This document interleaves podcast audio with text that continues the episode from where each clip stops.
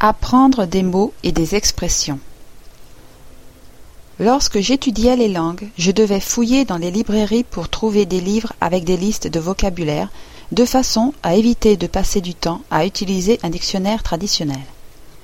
Mais ces listes de vocabulaire n'étaient pas adaptées à mes besoins et le contenu de ces lectures n'était souvent pas intéressant pour moi. L'éditeur du livre n'avait aucun moyen de prévoir ce que j'allais savoir ou non. En lisant, je me reportais constamment à ces listes de vocabulaire comme soutien, au lieu de développer cette importante faculté qui est de deviner la signification du mot à partir de son contexte. L'utilisation de ces listes de mots était un mal nécessaire. Cela m'a permis de lire du matériel nouveau, mais aussi m'a distrait de ma lecture.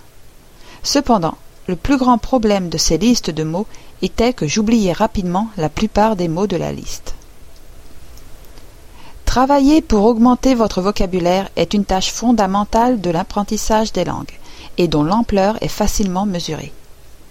Vous devriez apprendre plus de dix mille mots et expressions pour atteindre le niveau de fluidité verbale d'un professionnel ou d'un étudiant. Le système The Linguist vous permet de comparer vos progrès réguliers avec votre propre but de vocabulaire. La comparaison peut donner un sentiment de réussite et donner plus de motivation. Apprendre de nouveaux mots et expressions peut être frustrant. Les nouveaux mots sont faciles à oublier et les mots et phrases complexes ont des subtilités de sens qui peuvent varier en fonction du contexte. L'acquisition du vocabulaire est souvent effectuée de façon inefficace par les apprenants. Ils cherchent les mots dans un dictionnaire puis les oublient. Ils écrivent des listes auxquelles ils ne se reportent jamais. Ils n'ont pas d'informations sur ce qu'ils ont appris et ce qu'il leur reste à apprendre. Souvent, les apprenants étudient des listes de mots et des expressions isolées dans l'espoir qu'ils s'en souviendront pour les contrôles. Il y a une meilleure méthode. Plutôt que d'attendre à trouver des listes de vocabulaire avec chaque leçon, vous devriez prendre l'initiative de faire les vôtres. De la même façon que vous choisissez ce que vous écoutez et lisez, vous décidez également quels mots et expressions de ce que vous avez écouté et lu seront les plus utiles pour vous.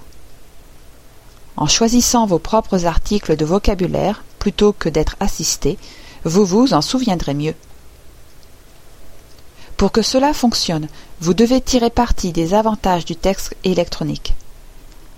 En lisant sur l'ordinateur, vous pouvez avoir des explications instantanées et des traductions des nouveaux mots en utilisant un logiciel de dictionnaire.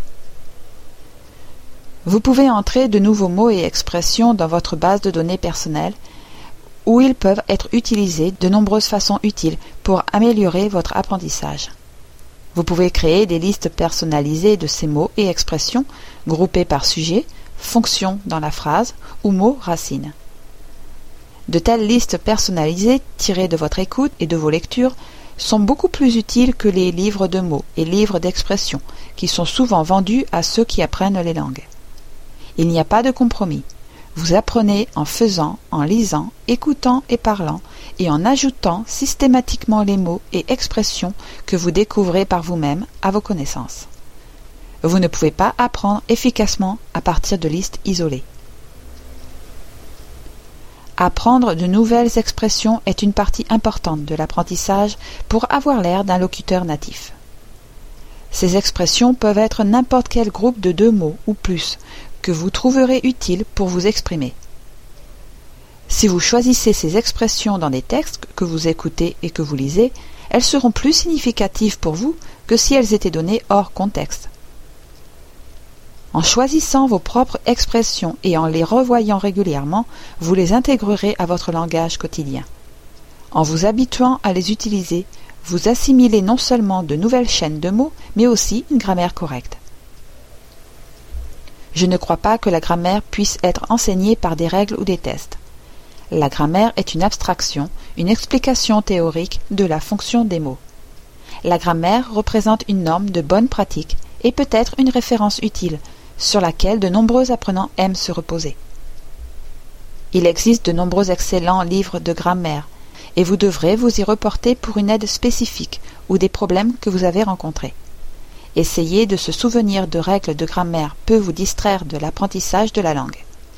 Les explications grammaticales peuvent souvent introduire un niveau artificiel de théorie, avec de nouveaux termes techniques qui peuvent plus embrouiller qu'aider. Surtout au début, vous ne devriez pas laisser une question de justesse grammaticale vous empêcher de communiquer dans la nouvelle langue. Il est important d'apprendre une langue correcte, mais ceci ne peut se faire qu'avec une exposition intensive aux apports linguistiques. Plutôt que d'écrire lors des contrôles de grammaire, il vaut mieux écrire librement et faire corriger ce que vous avez écrit. Ceci est expliqué plus en détail plus loin. Concentrez vos efforts sur les expressions qui sont les briques de construction essentielles de la langue. Cela améliorera votre construction et votre style. Il vous sera plus facile de comprendre la langue parlée et vous aurez plus l'air d'un locuteur natif si vous vous êtes entraîné avec des phrases. Cet accent mis sur les phrases commence avec le premier Comment allez-vous? et continue jusqu'au stade le plus avancé.